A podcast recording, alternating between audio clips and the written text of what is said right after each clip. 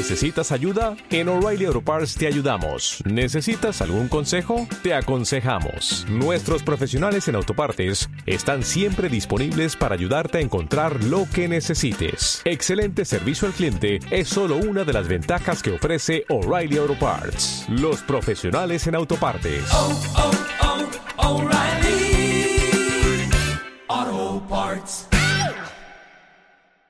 ¿Te gusta el cine? ¿Te gustan las películas de gladiadores? ¿Te gustan las series? ¿Has tomado nota, Bart? Multiplícate por Bien. ¿Te gusta viajar? ¿Me estás diciendo que has construido una máquina del tiempo con un DeLorean? Tenemos el plan perfecto para ti. ¿Qué te parecería viajar para hablar de películas que han marcado nuestras vidas? Sí, la tuya seguro que también. Mi casa, teléfono. También hablaremos de las series más actuales y muchas secciones más. Te esperamos cada semana para acompañarnos en este viaje. Cine en serie. Cada martes desde las 7 de la tarde aquí en Candil Radio.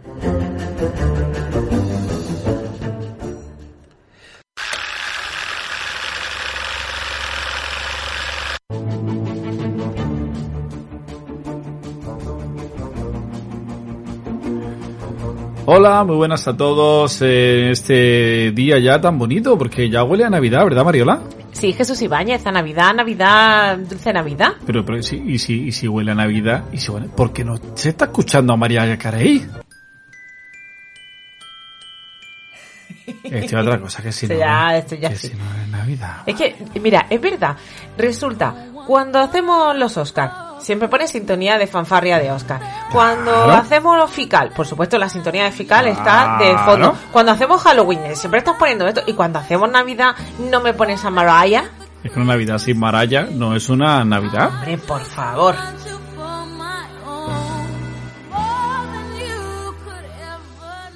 Qué bonita, qué bonita. Pues nada, muy bueno después de este puente de diciembre que nos hemos librado de, de las inundaciones en nuestro viaje veneciano. Espera que, ahora espera que nos volvamos para que se inunde la Plaza San Marcos. ¡Ole! Así me gusta. Pues nada, que esto es Navidad, que esto es alegría, es mm, todo fantasía. Y al que no tenga todavía su espíritu navideño ahí despierto, vamos a intentar con este programa el de la semana que viene porque se levante, levante un poquito. O sea que agarraos que las pelis que vienen son muy, muy interesantes. Comenzamos el episodio octavo de la undécima temporada, programa 350 del total. Como siempre recordando los vehículos para seguir cine en serie, A través de nuestra página de Facebook, Cine en Serie, de Twitter arroba cine en serie, en la dirección de email cine en serie arroba gmail.com y en Instagram con el usuario arroba cine en serie. Nuestros programas los podéis descargar desde Ivo iBox, iTunes, iTunes, candilradio.com, TuneIn, Spotify. Y si sois de fuera de Almería y no podéis escuchar la emisora Candil Radio, por internet podéis hacerlo en candilradio.com y en TuneIn. Pues lo dicho, ambiente navideño, la primera canción de María Carey. Y la siguiente es el de el cantante Andy Williams y el tema se llama It's the Most Wonderful Time of the Year.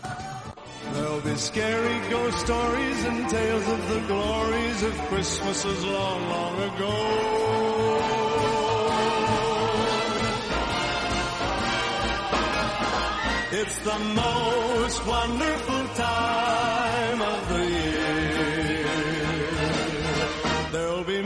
mistletoeing and hearts will be glowing when loved ones are near.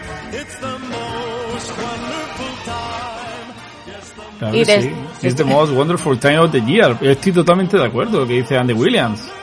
Además que muy- esta canción es como muy buen rollera, ¿no? Claro que sí, y antigua. Hombre, sí. ¿Tú quieres otra también antigua? Claro, sí. Pero, sí. pero esta vez desde el, desde el español, ¿vale? Me- Desde el lado nacional. Menos antigua. Bueno, sí, menos antigua. sí, sí, menos antigua, menos antigua. Venga, va, pues pon Mecano con un año más. Tiene el reloj de antaño como de año en año. Cinco minutos más para la cuenta atrás. Hacemos el balance de lo bueno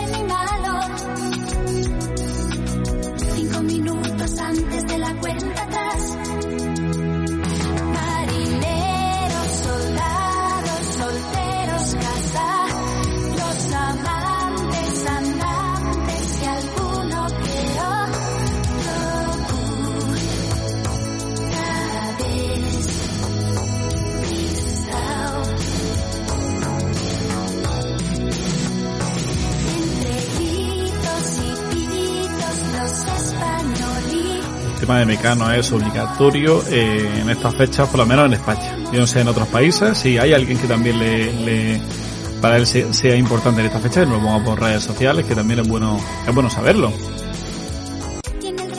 Y bueno, además de, de este ambiente navideño con esta música, también tenemos anuncios que también evocan, evocan Navidad. Escucharlo y decir, Navidad. Mazapán de la viuda. Sabor y calidad a partes iguales. Mazapán de la viuda. Una experiencia exquisita que usted no debe perderse. Mazapán de la viuda.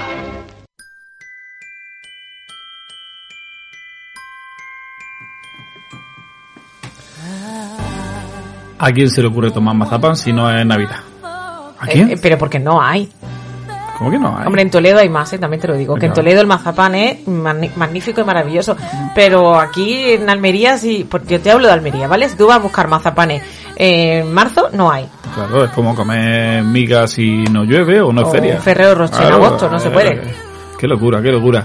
Y bueno, también hay anuncios que también, eh, no solamente, no es que evoquen Navidad, sino que, que son los que los niños están esperando cuando llegan a esta fecha. Este en este caso era lo que esperaban los niños en fechas muy antiguas, de las más antiguas como Confucio.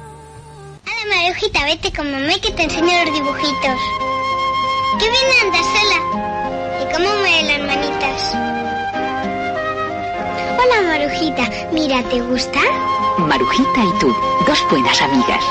Estate quieta con los bracitos que no me dejas dibujar.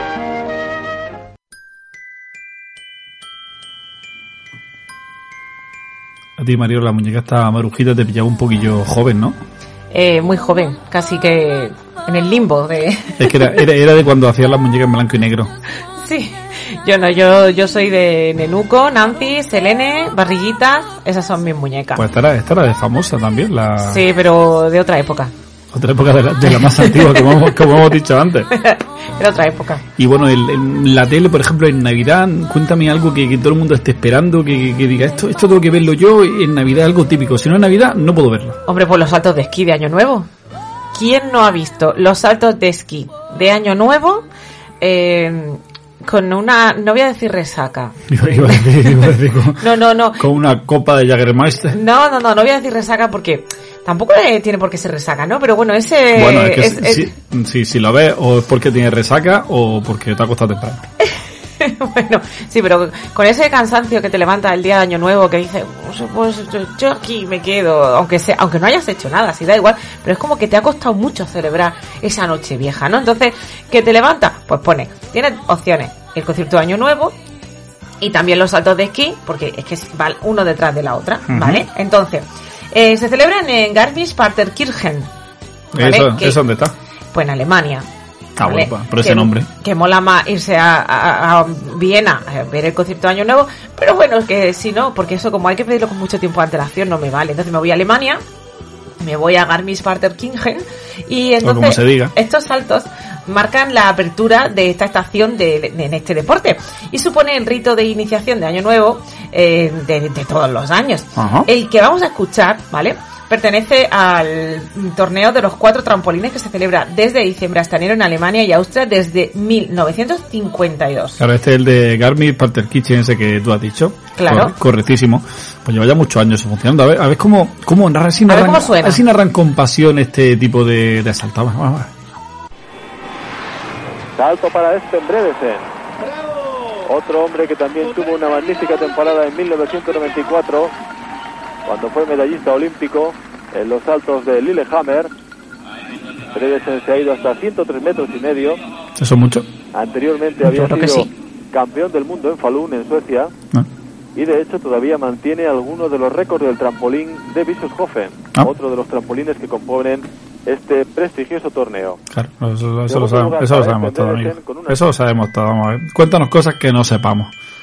Pues sí, muy interesante esto de los saltos. Yo es que como no, no entiendo mucho. Yo cuando veo que dicen, uy, qué, qué, qué buen salto está haciendo, cómo se ha puesto en el aire, cómo-". y a veces los ves con, la, con las piernecillas así un poco levantadas una al lado de otra. La verdad es que no, no entiendo ni papa, Mariolo. Yo solo sé que como te coloques más y te caiga la palma fijo. Bueno, sí, casi fijo. O sea que mucho, Eh, yo- mucho mérito tiene este hombrecillo. Que no, que yo no soy de ver los saltos, también te lo digo. Que aunque no haya salido o haya salido, me da igual que veo, prefiero ver repetido, el viva 87 o bienvenido 87 con el año que toque, que, que no eso, también te lo digo. Pero bueno, ya cada Yo uno... soy, yo soy mucho de ver eso, de decir, a ver, yo vi las actuaciones hasta las doce y media que me fui a tomar algo por ahí. y a partir, A de, ahí, partir de ahí. voy a ver quién actuó. Claro En que fin. sí. De repasado, bueno, ya he entrado en ambiente totalmente estival navideño, nos vamos ya directamente con nuestra película navideña de la semana.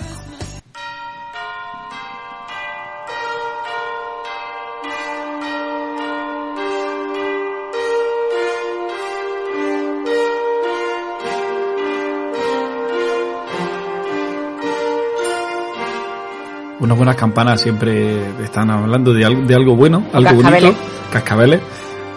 ¿Te das cuenta? Son, son campanas bodas y si son campanas con cascabeles, Navidad.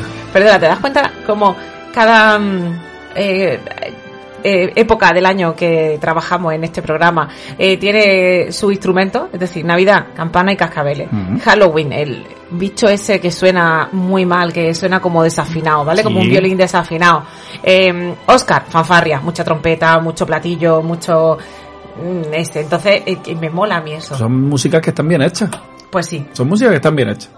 En este caso la película es Milagro en la ciudad. Se estrenó en España el 2 de diciembre de 1994. Dirigida por Les Mayfield, producida por John Hughes, con guion del propio Hughes, basada en la historia de Valentine Davis y del guion de George Seaton. La música es de Bruce Broughton. Protagonizada por Richard Attenborough, que era Chris Kingle, Elizabeth Perkins, que era Dory Walker, Dylan McDermott, que era Brian Bedford, y Mara Wilson, que era Susan Walker. No encontré el presupuesto por ahí, mira que he mirado, dale de pego, pero bueno, teniendo en cuenta que los actores tampoco eran de primera línea y que recaudó 46 millones 250 mil dólares, yo creo que salió bastante rentable, la verdad. No como Vaya Santa Claus, que lo pitó esa, esa Navidad, pero yo creo que es bastante, bastante digno. Bueno, pues esta semana el espíritu navideño nos lo trae Milagro en la ciudad, remake de la película de 1947 titulada Milagro en la calle 34, que en España se tradujo como De ilusión también se vive. Pues claro que sí, sigan jugando. Para este viaje se reescribió gran parte de la trama, aunque la mayoría de la misma y de los personajes eran básicamente iguales. Se le quitó parte del tono serio de la original y se le añadió un subtexto que describía las preocupaciones sobre la fe religiosa. Ya metieron ahí otro, otro componente más. Sea como fuere, el caso es que Milagro en la ciudad es la película perfecta para ver en familia en estas fechas tan señaladas, sobre todo a los green de la Navidad, ya que su objetivo es que estas personas recuperen la ilusión y vuelvan a creer en la magia. Casi lo mismo que sucede a la protagonista de la película, una vieja metida en el cuerpo de una niña de 6 años, cuyo pragmatismo y sensatez le impiden disfrutar esta época con olor a mazapán, roscón de reyes mantecado y bombones con licor. Milagro en la ciudad es almíbar puro, mermelada, cabello de ángel. Ojo a los diabéticos, ¿eh? Los buenos son muy buenos, los malos también son buenos. Que aquí no, aquí no hay nada malo. Todo es paz y amor y felicidad, que es lo que toca. La película perfecta para todo aquel en cuyo interior habite el espíritu navideño. Y los que no lo tengáis dentro, pues seguro que viéndola germina algo parecido. Da una oportunidad. Es que hay que creer, claro que sí.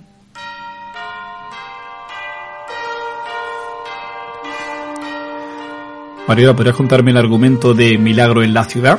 A sus seis años, Susan Walker está segura de que Papá Noel no existe. Pero las dudas empiezan a surgir cuando su madre, empleada de unos grandes almacenes, contrata a un jubilado para que le haga las veces de Santa Claus durante las fechas navideñas. Los almacenes Cole participan todos los años en el desfile del Día de Acción de Gracias con un Santa Claus subido al típico trineo. Todo está a punto de comenzar, pero mientras esto sucede, un jubilado de barba blanca y muy risueño está dando las indicaciones al que este año hace de Papá Noel para que haga bien su papel.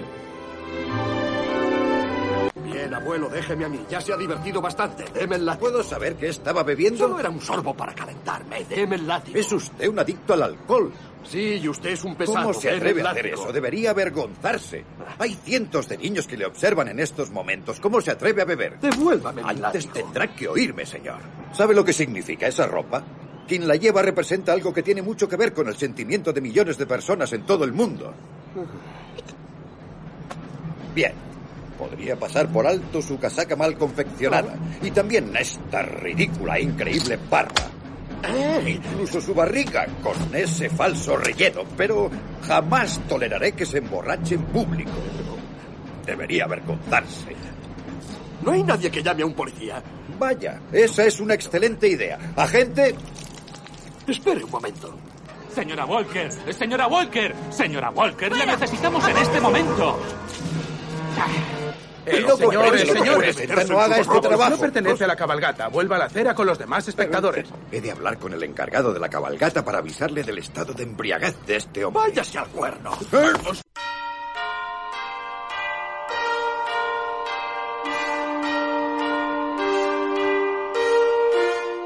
Casi llegan a las manos, y es que el tipo es un degenerado. Además de beber, los niños le verán parte del culo cuando se sube al trineo. Y poco después se caerá. Un desastre. Dory Walker, que es la directora de actividades especiales de los almacenes, verá todo lo sucedido y se irá en búsqueda del amable anciano. ¡Espere! Señor, perdone. Hola, soy Dory Walker. Eh, Dirijo los proyectos especiales que organizan los almacenes Coles. Encantada. Es un placer. A decir verdad, la estaba buscando. Seguramente habrá visto que su Papá Noel está ebrio.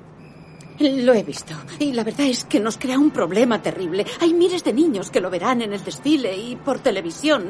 Todos quieren ver a Papá Noel y en estos momentos no tenemos ninguno. Tiene razón, es un problema terrible. ¿Lo haría usted? ¿Querría ser nuestro Papá Noel? ¿Yo? Bien. ¿Tiene experiencia? Oh, un poquito. Seguro que lo hará muy bien. Oiga, no, no puede pedírselo a nadie más. Señor, la cabalgata ya ha empezado. Por favor, o lo hace usted, o no habrá Papá Noel de Coles en la cabalgata del Día de Acción de Gracias. Bueno, ¿me permitiría al menos un momento para pensármelo? No se preocupe por nada, solo sea usted mismo.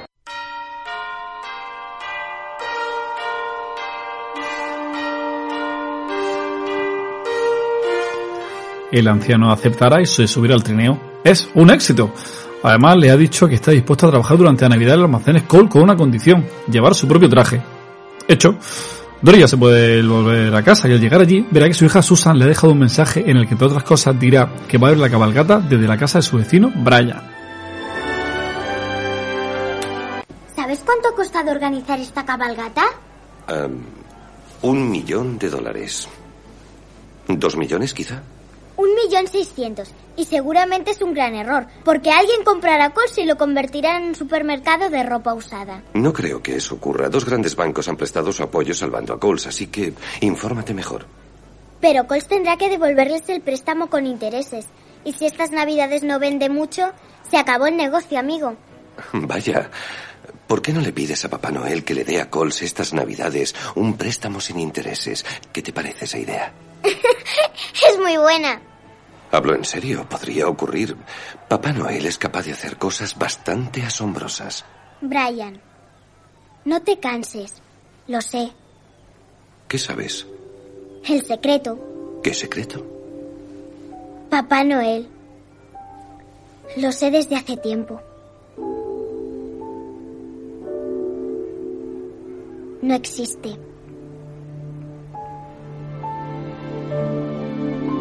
¿Quién dice eso? Mi madre.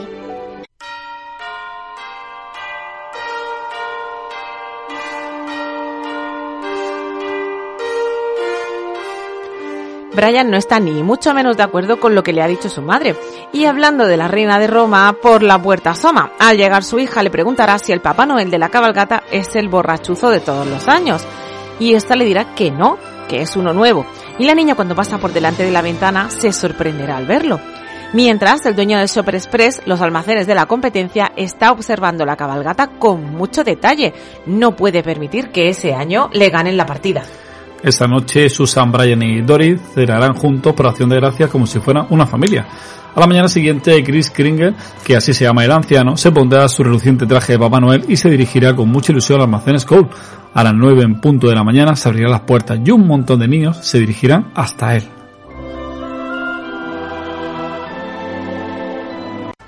Tienes un nombre muy bonito. Una de mis duendecillas está casada con un Daniel. ¿Qué quieres para Navidad? Quiero la rana Peter Polivo. Es una patrullera que nada y cuando la aprietas se hincha. Caray, eso suena genial. ¿Puede la madre hablar con Papá Noel? Sí, por supuesto. Un momento. No me haga quedar mal, cuestan 70 pavos. Acaba de verlas. Pues le diré una cosa. En Shoppers Express están de oferta por 34,99. Con un descuento de 5 dólares. ¿Es razonable, no cree? Sí, gracias. Pero permítame una pregunta. ¿Desde cuándo envía Coles a sus clientes a la competencia? Oh, no creo que importe dónde se vendan los juguetes siempre y cuando se haga felices a los niños. Seguro que las personas de estos almacenes opinan como yo. Ya. Sí, ese es el espíritu. Gracias, Papá Noel. Gracias. Feliz Navidad. Feliz Navidad. Feliz Navidad. Bien, jovencito, siempre que te portes como un niño bueno y obedezcas en todo a mamá, tendrás una rana Peter Pollybock estas Navidades.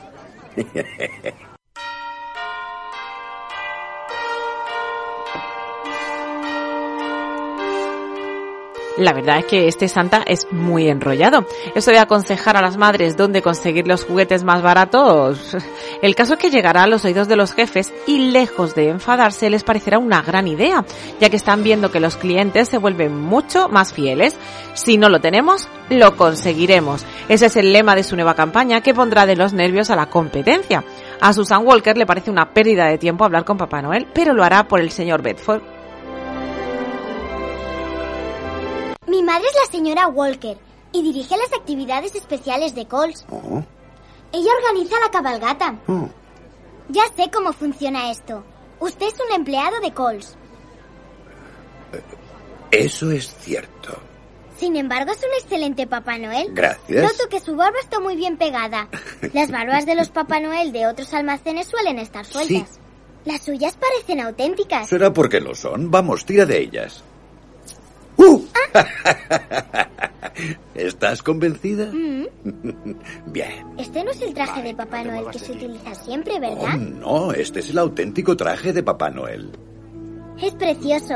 Oh, sí, estoy de acuerdo. Botones de oro, hilo de oro. Tan auténtico como yo. Pregúntale a tu padre si soy auténtico. No sé dónde está. Pero no es... Él es mi amigo. El señor Bedford. Nunca he conocido a mi papá.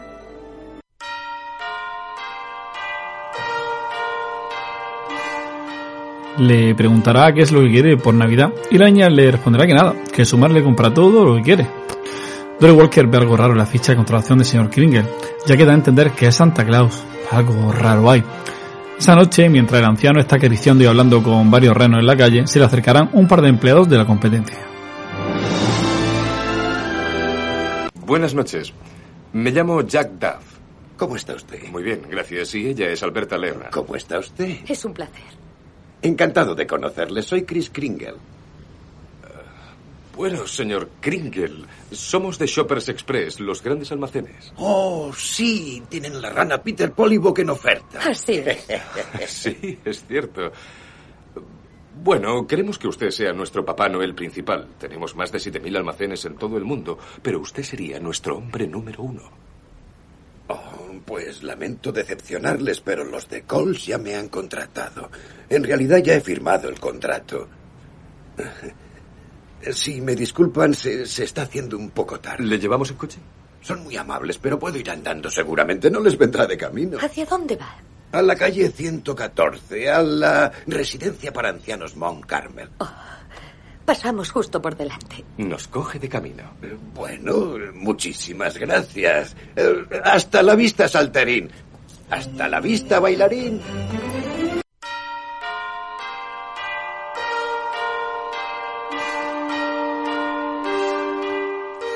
Aunque las ventas en los almacenes Cole eh, van viento en popa, a Dory le preocupa que un anciano que cree ser Papá Noel les pueda meter en un problema. El anciano es un encanto. Susan verá cómo habla con mucho cariño con una niña sorda y a la chica le entrarán las dudas. Esa noche no puede conciliar el sueño y necesita tener una conversación con su madre. ¿Qué estás haciendo levantada? Hay algo que me está volviendo loca y no puedo dormir.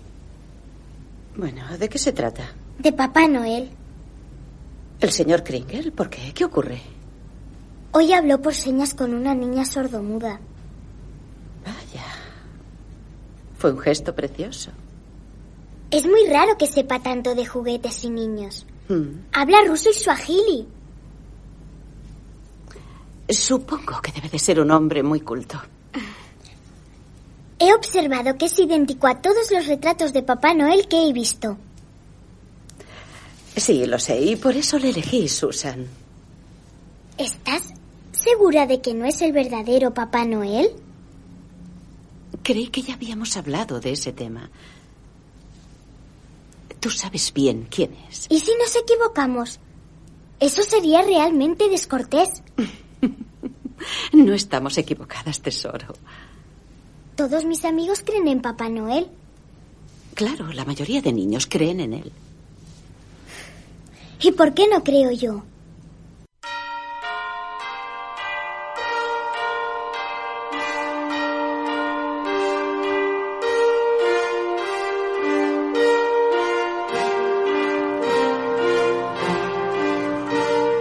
La madre le dirá que es porque ellos saben la verdad.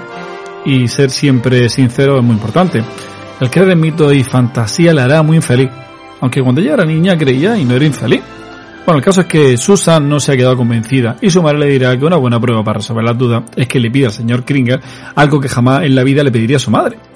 Al día siguiente el señor Kring- Kringle y Dory tendrán una conversación de lo más interesante acerca de qué supone creer o no en Navidad. No solo soy un personaje fantástico que lleva un traje encantador y adopta ademanes joviales. Verás, soy. soy un símbolo. Soy un símbolo de la habilidad humana para reprimir las tendencias egoístas y odiosas que dominan la mayor parte de nuestra vida. Si. si no es capaz de creer, si no puede aceptar nada por la fe, está condenada a una vida dominada por las dudas.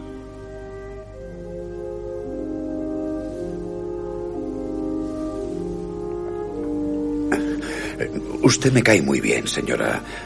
Señora Walker, es una gran mujer y le diré algo. Será usted una excelente prueba para mí. Usted y su hija. Si pudiera convencerlas, quizá yo tendría alguna esperanza. De lo contrario, estaré acabado.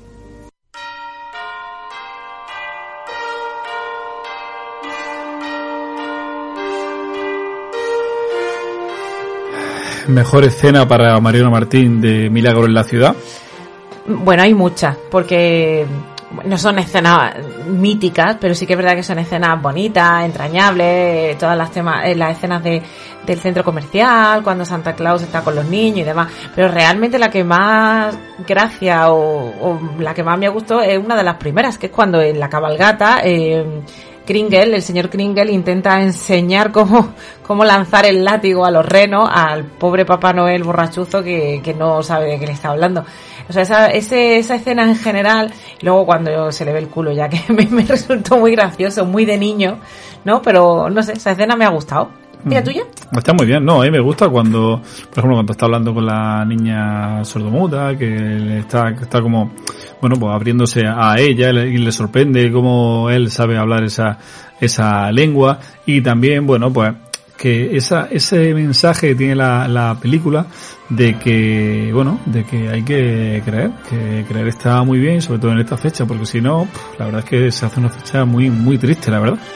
Eso, hay que, eso es lo que hay que, que intentar eh, promulgar y fomentar ese espíritu navideño, que no tiene por qué ser el consumista. Claro, y aparte de, de toda esta este di- discurso maravilloso que nos estás dando, ¿nos ¿Qué puedes contar ¿Qué dices? ¿Qué influencias? está hablando? No, es verdad, un discurso navideño muy Sí, bonito y muy real, sí, sí. pero tiene influencias esta película. Pues tiene unas cuantas, la verdad. De la película Una nueva Navidad 2019, el personaje, hay unos personajes, se llama Gioni, que dice que esta es la primera película navideña que vio. Esta, la de color, ¿eh? no la de blanco y negro del Ah, 47. vale, Aunque vale. hubo también dos, otras dos posteriores, entre medio hubo dos posteriores, pero eran telefilms y tampoco eran exactamente iguales. Luego, por ejemplo, en frases, en la película de Noel, eh, que también es de 2019, la protagonista usa también la frase de Él es el verdadero Santa, puedo probarlo, que también ha sido famosa por nuestra película de la semana. Y en el corto de 2018, Navidad, un cuento de venganza, uno de los personajes tira de la barba de Santa Claus esperando que sea falsa y al ver que es real se lleva una sorpresa, que es lo mismo que le pasa Ajá. a la niña de, a la, a la prota, en la, en la escena que hemos, que hemos escuchado, que se ríe. También hay parodia, por ejemplo, en el corte de 2017 titulado El muérdago de la matanza de Texas, pues parodian parte de Milagro en la ciudad así, ¿eh? una mezcla entre Navidad y, y, y asesino o muerto. Pero no, a mí no me cuadra eso. Y luego también influyó en una boda, ya que la actriz Elizabeth Perkins y el director de fotografía Julio Macal se conocieron durante el rodaje y se casaron en 2000, el año 2000, y siguen juntos todavía. Mira o sea que bien. todavía la magia de la Navidad sigue, sigue ahí. Sigue para ellos. Y yo quiero que me cuentes curiosidades de Milagro en la ciudad, que también tiene que haber ah, mm, por lo menos siete. Pues mira, voy a empezar con una precisamente del director de fotografía, que te voy a decir por qué se enamoró Elizabeth Perkins de él.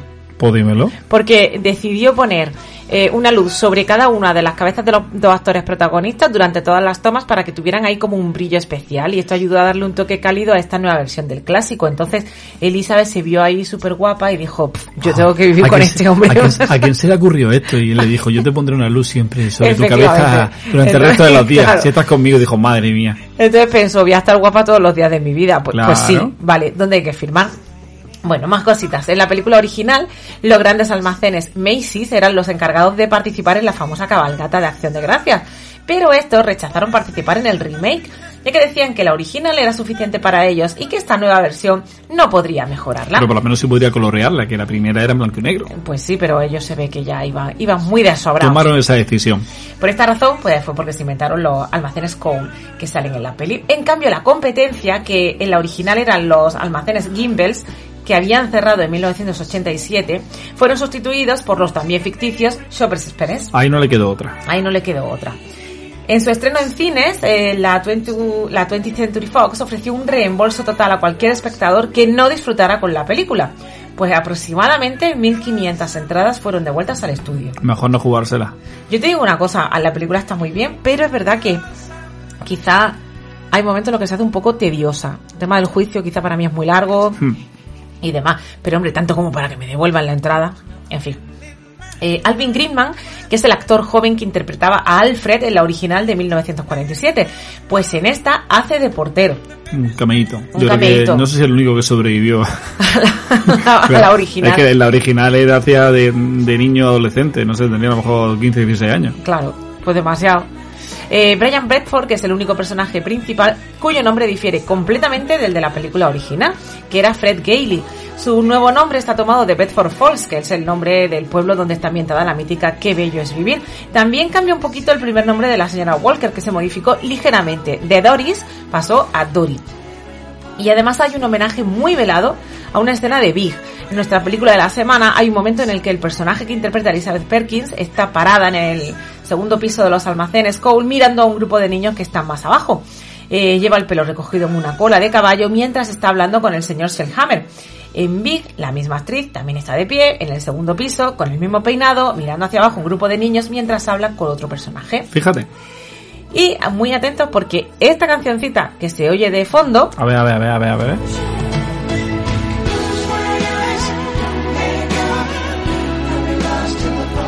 Yo no la conocía, pero está claro quién la canta. Efectivamente, está claro que la cantan los Gees y grabaron esta canción de título Miracles Happen eh, para que fuera la canción principal de la banda sonora, pero fue rechazada porque la Fox decidió usar viejas canciones navideñas en el film. Tres años después, la banda lanzó la canción en su, en su álbum de 1997, Still Waters. El Waters que quiere decir, sigue habiendo agua. Still Waters no, eso es como aguas calmadas. Aguas calmadas. Aguas, tranquilas. Aguas tranquilas. Mm.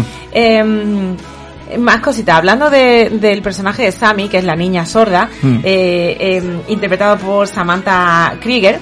Bueno, pues Richard Attenborough pidió que no se ensayara la escena en la que interactúa con el personaje de Sammy. Eh, la actriz que lo interpreta realmente es sorda, por lo que la cara de sorpresa que se ve en pantalla cuando Attenborough comienza a comunicarse con ella en lengua de signos era real. Y, y es verdad que quedó súper bien. Queda muy bien Y eso. por último te cuento que la premier de la película se realizó en el Radio City Mu- Music Hall el 15 de noviembre de 1994 con un espectáculo navideño de 30 minutos de las Rockets y una actuación de Kenny G. Yo quiero estar allí. O sea, super almíbar todo. O sea, Totalmente. sí. Wow, Dios Pero bueno, es lo que había. Navidad, ¿te gusta en esa fecha? Claro. ¿Tenemos alguna opinión en redes sociales de Milagro en la ciudad o no? ¿O la gente muy grinch? La gente está muy grinch, Lo ¿vale? sabía, lo a ver sabía. si con nuestra película de la semana la gente se anima, porque está súper, súper, súper grinch. ¿Quién nos ha escrito así un comentario en Twitter?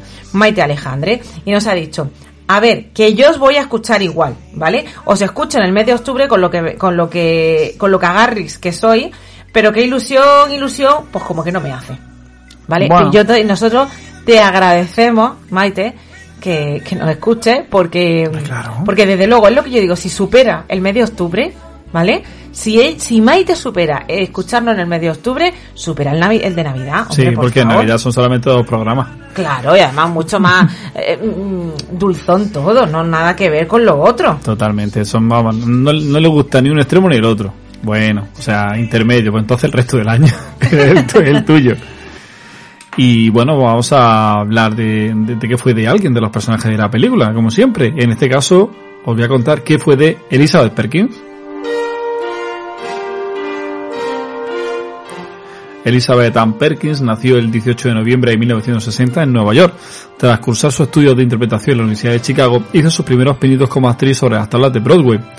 En 1984, y dos años después debutó en el cine coprotagonizando ¿Qué pasó anoche?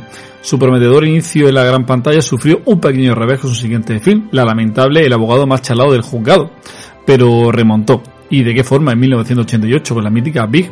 Antes de terminar década formó parte del reparto principal de Los Enredos de la Vida junto a Susan Sarandon, Don Johnson y Jeff Daniels y protagonizó el sospechoso telefilm Teach 109 una de cal y otra de arena. Básicamente así fue durante toda su vida.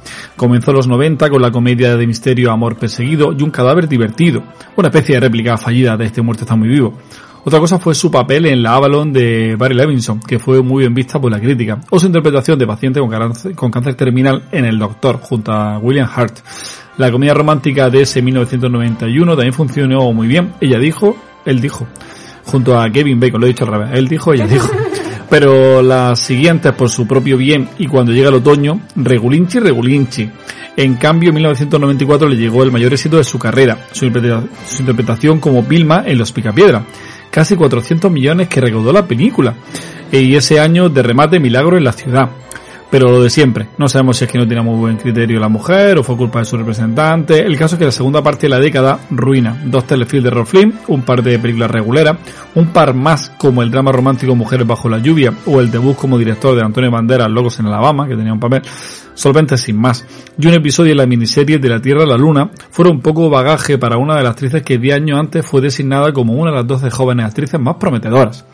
Comenzó el nuevo milenio interpretando a la hermana de la borrachuza Sandra Bullock en 28 días. Protagonizó la fallida serie de comedia Battery Park y el telefilm Mujer contra Mujer. En 2001 interpretó a la señora Brody en la película familiar como Perros y Gatos y enganchó telefilm varios sin relevancia hasta que dos años después apareció en otro gran éxito de taquilla. Apareció su voz, concretamente, ya que hizo de madre de Nemo en ¿Dónde va a ser? Buscando a Nemo, pero ya sabemos que ese papel pues, tampoco aguanta. Tampoco tam- lleva mucho, ¿no? Tampoco aguanta mucho. Pero no sería hasta 2005 cuando su carrera le daría una estabilidad que no había tenido hasta ese momento, ya que la ficharon para la serie Wits y estuvo durante las cinco temporadas que duró interpretando a la madre alcohólica con trastorno de la imagen amiga de la prota, cuyo papel le reportó varias nominaciones a los Emmy, Globos de Oro, Stanley Awards, pero no se llevó ninguno para casa. Del resto de década, mientras estuvo centrada en la serie, pues solo tuvo tiempo para un par de episodios sueltos en la serie Good Morning Aggressive y Monk. Pero el año que estrenó Wits, 2005, tuvo cinco películas en cartelera, de las cuales destacaremos Poco Corriente y Que le gustan los perros y la secuela de The Ring. La, se- la década pasada fue bastante light, aunque comenzó bien haciendo de la madre del prota de la película familiar Hop y acabó de la misma forma con la miniserie Días Abiertas, entre medias muy pocos trabajos. Episodios sueltos en un puñado de series como The Closer, Cómo defender a un asesino, Larry David o Globe. La serie Cómo vivir con tus padres durante el resto de tu vida, que fue cancelada tras una temporada, también en un par de, tele- de telefilm sin relevancia y cero películas. Bueno, apareció la versión femenina de los cazafantasmas, pero su escena la eliminaron, o sea que... No salió. O sea que no salió. El caso es que la mujer sigue al pie del cañón y en los dos últimos años hemos podido verla protagonizando la primera temporada de Truth Be Told, las series de Moody's, cancelada tras una temporada, apareciendo de forma recurrente en series como This Is Us o Barry, y en otros sueltos como Minx o After Party. Se me olvidaba, también hemos podido escuchar su voz en la película de animación Mi Pequeño Pony, una nueva generación. Maravilloso, maravilloso. En cuanto a la vida personal de Elizabeth Perkins, además de lo que comenté antes de su matrimonio con el director de fotografía, previamente lo estuvo entre el 84 y el 88 con el actor Terry Kinney, más conocido en su casa a la hora de comer. Y tuvo una hija en el 91 con Maurice Phillips, quien la dirigió en la película Un cadáver divertido. Pues repasada la película de la semana, nos vamos con la serie.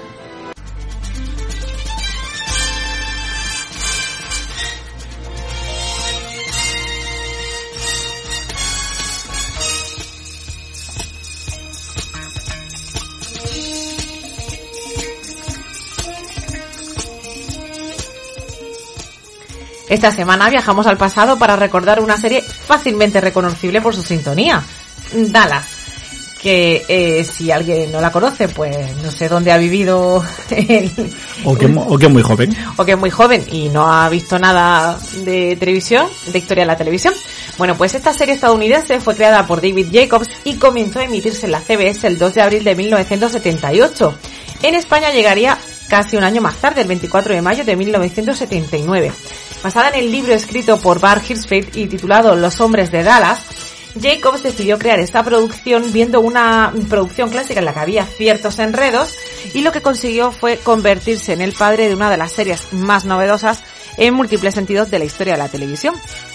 Nuestra serie de la semana comienza con una boda, concretamente la de Bobby Ewing y Pamela Bardes, eh, un enlace rechazado por ambas familias que llevan años enfrentados mm, como los Montesco y los Capuleto. A partir de este momento comenzaremos con la adaptación moderna del típico arquetípico arquetipo clásico, donde encontramos pasiones locas, descontroladas, prohibidas, hermanos que se pelean entre ellos por el favor de su padre, como Caín y Abel, envidias, celos, traiciones. Dallas supuso hace 44 años un cambio en el lenguaje televisivo. Los antiguos héroes, que eran abogados, médicos y hombres de honorable fe, cambiaban por millonarios envueltos en crímenes, en corrupción y sexo, mostrados como nunca antes en la pantalla televisiva. Pero no solo el argumento enredado, atravesado y enrevesado sirvió para el éxito de la serie. También tenemos que contar con el reparto coral que formaba Dallas, un elenco donde no había grandes estrellas, sino actores algo conocidos y otros no tanto, que tan solo habían interpretado roles secundarios, pero que se enfrentaban con este culebrón a un nuevo desafío que cambiaría sus vidas para siempre.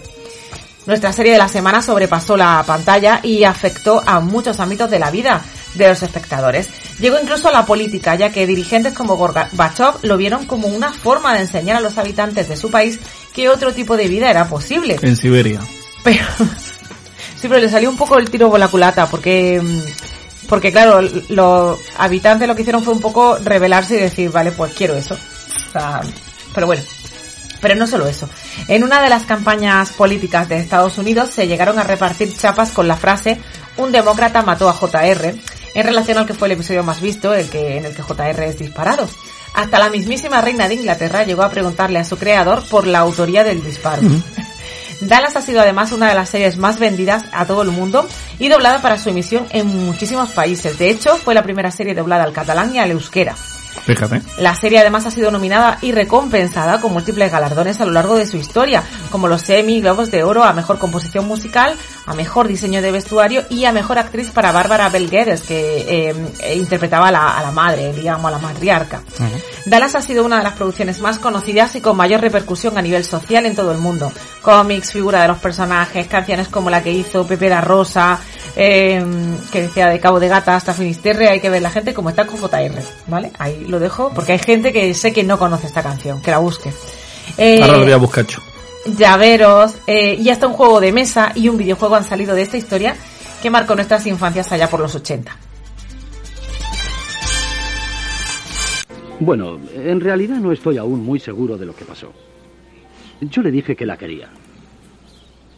Y ella me contestó que también me quería. Así de fácil fue todo. Entonces la pedí que se casara conmigo inmediatamente. Bueno, ya sé que os parecerá a todos una gran locura, pero veinte minutos después nos convertíamos Pam y yo en marido y mujer. ¿No es fantástico? Bueno, y eso es todo. Nunca pensé que fueras tan impulsivo, Bobby. Yo tampoco lo creía, ¿sabes? Pamela, ¿estás cómoda en tu habitación? Sí, señora. Claro que solo he traído una maleta, pero iré a Dallas mañana y traeré mis cosas. Jovencita, ¿cuándo va a abandonar su hermano la lucha contra los Ewing? Papá, este no es el momento adecuado para discutir eso. No veo por qué no. Porque nosotros no hablamos de negocios a estas horas, Jock. ¿Quiere alguien otra copa? Sí, creo que yo.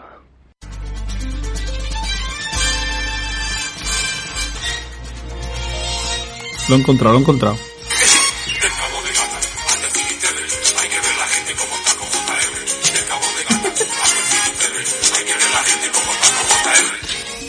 Pero que yo te digo de verdad que yo esta canción cuando era pequeña la cantaba, porque recuerdo esta canción perfectamente. Entonces, Es no sé cómo hay gente que no la conoce. es que como yo recuerdo de Cabo de Gato hasta Finisterre, hay que ver la gente como estaba con los Peter Sellers, que es lo que yo conozco. Que no, hombre, eso es de más moderno. Porque yo era muy pequeño en esta época, Sí, vamos, Mariola, pero, pero, pero sé cosas, sé cosas de Dallas. Por ejemplo, cuéntame el argumento. Los Ewing son una poderosa familia que vive en su gran rancho de Texas, rodeada de toda clase de lujos, gracias a sus prósperos negocios petrolíferos, pero viven rodeados de traiciones, venganzas, ambiciones e intrigas. Le pregunté cuánto aceptaría. ¿Qué hiciste qué? Intenté que se fuera. Eres un asno. Un momento, papá. Tú me llamaste a la oficina cuando Cliff Barnes nos estaba crucificando en televisión. ¿Y no te importa que se haya casado con su hermana? No es que me importe, pero tienes que aprender el arte de la diplomacia.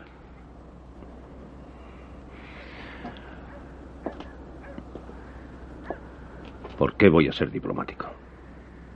Porque la falta de diplomacia convierte a los competidores en enemigos y a los enemigos en fanáticos. De todas formas, no creo que sea tan grave. No lo crees, ¿eh? ¿No has visto que Bobby quiere dejar de viajar y quedarse en la oficina? ¿Y eso qué tiene de malo? Los viajes son importantes. Déjate de tonterías. No veo nada de malo en que adquiera un poco de responsabilidad. Tú me pusiste en tu puesto. Claro, y te quedarás en él.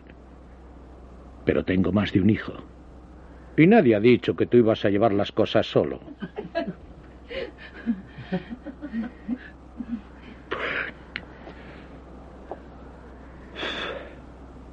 Ve a ver a tu esposa, Junior. Si ellos se te adelantan. Mi primer nieto va a ser el suyo.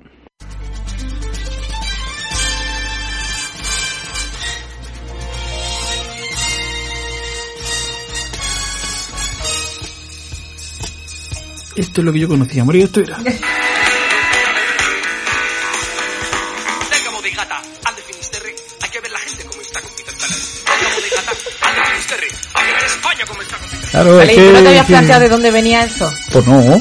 ¿Qué sentido tenía eso? Bueno, pues yo qué sé, la cambiada Peter Sellers tampoco tiene mucho sentido muchas veces. Otras veces sí, Ay, otras veces mira, no. de verdad.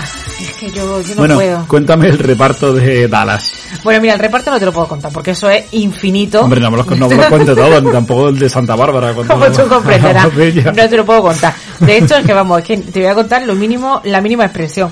Pero bueno, así por encima. Cuéntame ¿vale? hasta cuatro generaciones. Sí. Mira, comenzamos por, por, por el famosísimo JR con su sombrero. El bueno. Que es el hijo, que bueno, has dicho Bueno, bueno. el, el bueno. Vamos, del que hay que hablar. Pues, bueno, hijo de un magnate del petróleo, mujeriego, sin escrúpulos, con un matrimonio completamente infeliz El bueno. y caracterizado por la avaricia y el ansia de poder y del dinero, eh, bueno, pues se encuentra inmerso en un negocio de lo más turbulento que lo tiene enfrentado a toda su familia. Está interpretado por Larry Hackman, un actor que comenzó pues, con series como West Point o Studio One y que tras muchos títulos sin demasiado éxito participa- participó en la serie Mi Bella Genio. Me acuerdo yo de esa. ¿Ah, ¿Sí? ¿Ves tú? Yo no me acordaba de eso. Sí, sí. Bueno, pues unos años más tarde conseguiría el papel por el que fue conocido el resto de su vida, el malvado JR. Tras esto, poca cosa más, la película Primary Colors y algún episodio de Mujeres Desesperadas, hasta que el cáncer de garganta y una cirrosis acabaron con él. Vaya.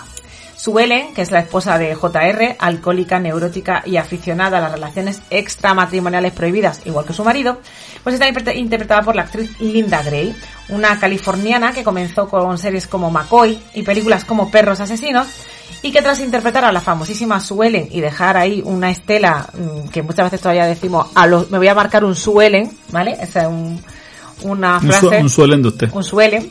Bueno, pues trabajó en Oscar Quita las manos y en un Stallone. Sí. en- si cambió a JR por Stallone. Eh, bueno, además también trabajó en un sinfín de títulos de Paco. no como Oscar. Eh, también pudimos verla en Melrose Place y en Modelos, Sí. interpretando al mismo personaje. Efectivamente, me acuerdo Eh, de esa eh, serie. de esa sí también, Sí. es así. Eh, sus trabajos más recientes son eh, la serie La mano de Dios y la película Granddaddy Daycare. Eh, ¿Quién más tenemos por aquí? Bobby, Bobby Ewing, que es el hermano, el hermanísimo de JR y bueno, y su antítesis, ¿no? Eh, un poco pánfilo, también es cierto, pero bueno, es el único que intenta hacer algo bien en este tsunami de maldades. Interpretado por Patrick Duffy, un actor nacido en Montana, que comenzó con películas de televisión pues como Huracán o Un extraño como yo, y debutó con la serie Los Ángeles de Charlie. Tras trabajar en las series más famosas del momento, como Hotel o Vacaciones en el Mar, llegó a nuestra serie de la semana con una de las tramas más polémicas, que no voy a contar por qué, pero que hay ahí una trama complicada, ¿vale? No lo cuente, no vaya a ser que le destripe el final. Hombre, aquí. me gusta hacer spoiler. Bueno, se hizo bien conocido también con la serie Paso a Paso, de la que ya hablamos también en nuestro programa, y a partir de ese momento muchos títulos, pero nada reseñables. Algún drama navideño y la serie Belleza y Poder. Algún algún que otro drama ma- navideño, bastantes, ¿vale? Que hay tres, como tres o cuatro. Así en que en, esta época la gente se quedaba encasillada en las series Mm. y de ahí pasaba serie, telefilm y de la televisión no salía. Vale, Pamela Barnes Ewing, que es la protagonista de uno de los romances prohibidos de la serie con Bobby, bueno, no prohibidos, pero sí polémico, desafiando el odio que se tienen las dos familias. Estaba interpretada por Victoria Principal, una actriz de origen italiano que comenzó con la serie Amor a la, Ameri- a la Americana y la película El juez de la horca. Ha participado en infinidad de TV movies poco destacables. Por nombrar alguna diremos La querida o Fuerte promesa. Tras su última aparición en la serie Titans, se dedicó a la filantropía con la creación de diversas organizaciones para mejorar el medio ambiente o para luchar contra la violencia de género. Pues mira, ha invertido bien el tiempo esta mujer. Y por último hablamos de Jock Ewing, que es el patriarca de la familia y responsable de generar la eterna rivalidad entre Bobby y J.R. Ewing, ya que siempre mostraba preferencia por el menor de los hermanos. Interpretado por Jim Davis, es un actor con una larguísima carrera a pesar de fallecer relativamente pronto. Comenzó con las películas Galant Best o Principio o Fin y participó en gran cantidad de westerns propios de la época, Rosa de Cimarrón o Río de Sangre, entre otros. Otras producciones muy conocidas de Davis son Perry Mason o Bonanza. Mientras trabajaba en nuestra serie de la semana, le diagnosticaron un cáncer y a mitad de la temporada falleció. Vale. Hola, cariño. Me alegro de verte. Y de que JR supiera exactamente dónde encontrarnos. Pamela se cayó al lago y yo le ayudé a salir. Bobby, yo Yo en tu lugar me callaría. Ray me estuvo enseñando el rancho. Fue idea de JR. ¿Es cierto? Por eso el viaje a Austin ha tenido que esperar. Esto se acabó. Ella es mi mujer y tú vas a tratarla con todo respeto. hermanito. No escucho nada. Olvídate de que soy tu hermano porque desde ahora esto se acabó. Oye, Bobby, escucha. Tú y yo seguimos siendo hermanos. Pero si me obligas a elegir entre tú y ella, te advierto de antemano que tú no tienes la menor posibilidad. ¿Tú lo has oído? Lo he oído. El pasado de Pan no es cosa mía. Ella no era mi mujer en el pasado, pero lo es ahora. Recuérdalo. Escucha, hermanito. ¡Calla! Si me vuelves a llamar hermanito, te rompo la cara. hermanos! Por favor. Ella es mi mujer. Y seguirá siendo mi mujer.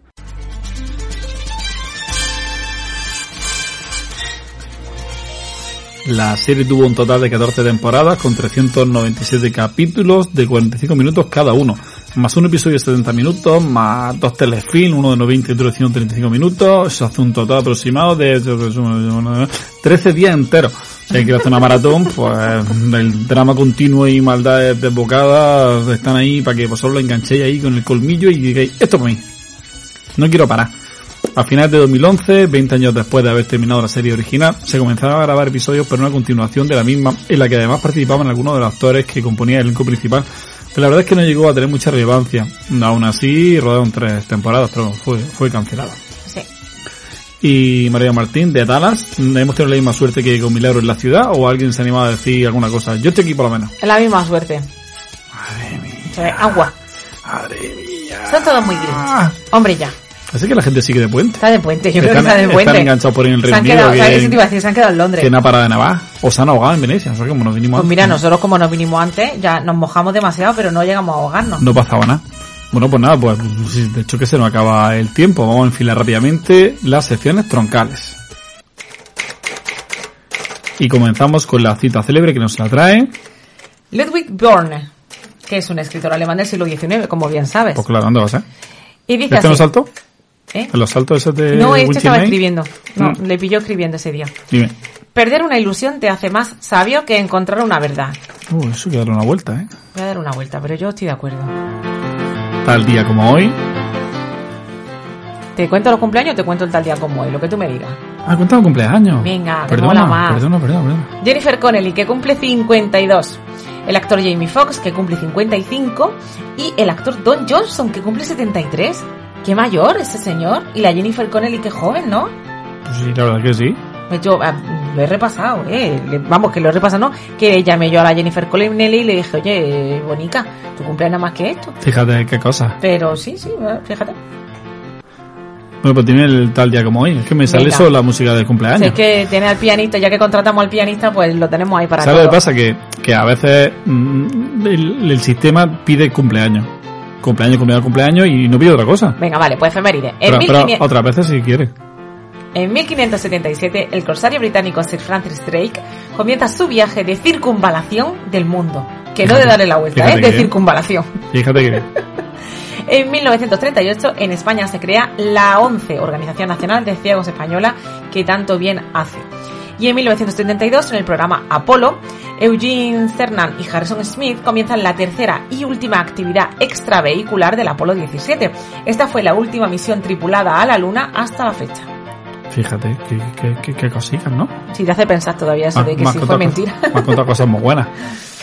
Caja registradora, taquilla, Estados Unidos, tercera posición para Mundo Extraño, 3.600.000 dólares. Primera posición para Noche de Paz, 8.700.000 dólares. Y primera posición para Black Panther, Wakanda Forever, 11.100.000 dólares. Tercera posición en España para Asbestas, segunda para Mundo Extraño y la primera para Todo Tren, 2. Y nos vamos con noticias de, de, de- de- España y del De largo mundo. alcance. Sí, te voy a contar una para que me puedas contar un cotilleo, que esto va muy rápido. Eh, el escritor y premio Nobel de Literatura Kazuo Ishiguro y el Oh. director Oliver Germanus adaptan el guion de una de las películas más recordadas de Akira Kurosawa, eh, que se llamaba Vivir, de 1952, para trasladarlo a Londres de la posguerra. Living, que así se llama la película, está protagonizada por un Bill Nighy brillante, que según están diciendo por ahí, puede que, ser, que sea recordada como una de las grandes actuaciones de su carrera. Yo Puede lo- sonar a... No, no sé. no, no lo sé. Por lo menos en Globos de Oro creo que no está nominado, que salió las nominaciones ayer. Living sigue a Williams, un veterano funcionario enterrado bajo el papeleo de la oficina mientras la ciudad se reconstruye después de la Segunda Guerra Mundial. Al recibir un demoledor diagnóstico médico, vacía su cuenta de ahorro y se dirige a la costa. Se promete hacer de sus últimos días un tiempo significativo, pero se percata de que no sabe cómo hacerlo. Después de que un misterioso desconocido le lleve a salir por la ciudad, William se siente intrigado por una joven compañera de trabajo que parece poseer la vitalidad que él había perdido.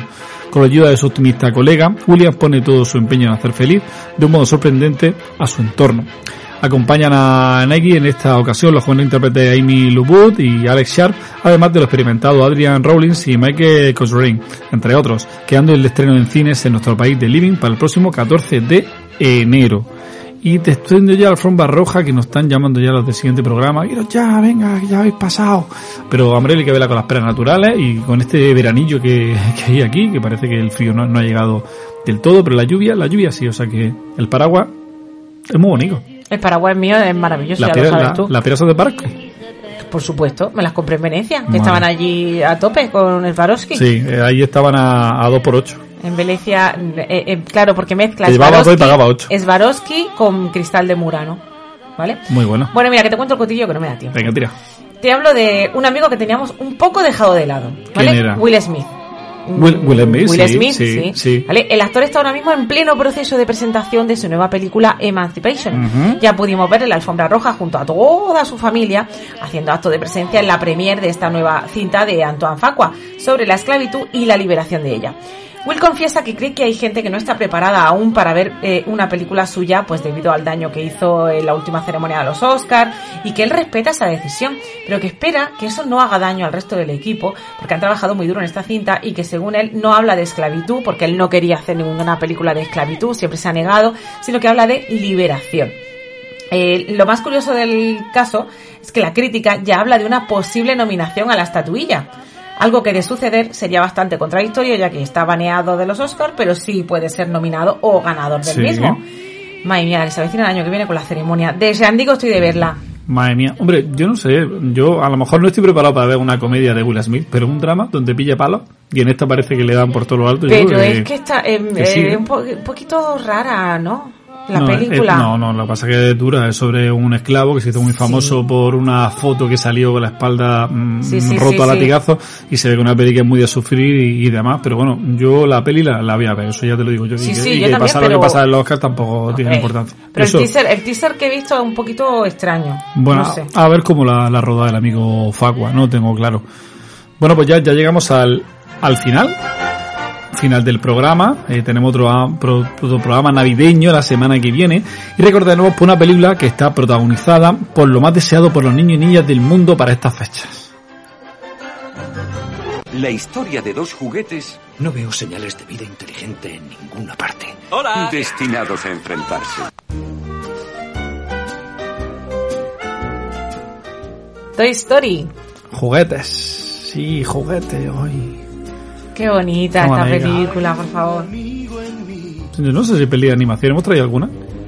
Eh, creo que no. De hecho, Oh. Toy Story, lo que sí te digo adelanto ya es que Toy Story es la el primer largometraje rodado íntegramente por ordenador, creado íntegramente por ordenador. De la historia del cine.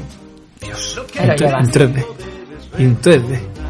Madre mía. Qué disparate, nena. Pues nada, nos vemos en siete días, Mario Martín. Nos vemos en siete días, Jesús Ibáñez. Y muchas gracias a todos por seguir escuchándonos, descargando el programa y comentando, bueno, aunque sea poquito comentando, así la semana que viene tenemos más comentarios. Esta peli yo creo que da para que mucha gente comente, ¿verdad, Mariola? Yo pienso que sí. Pues eso esperamos. Hasta luego. Adiós. Y cuando sufras, aquí me tendrás.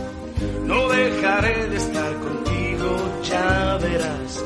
No necesitas a nadie más porque hay un amigo en mí. Dale más potencia a tu primavera con The Home Depot. Obtén una potencia similar a la de la gasolina para podar, recortar y soplar con el sistema OnePlus de 18 voltios de Ryobi desde solo 89 dólares. Potencia para podar un tercio de un acre con una carga. Potencia para recortar el césped que dura hasta dos horas. Y fuerza de soplado de 110 millas por hora. Todo con una batería intercambiable. Llévate el sistema inalámbrico OnePlus de 18 voltios de Ryobi. Solo en The Home Depot. Haces más. Logras más.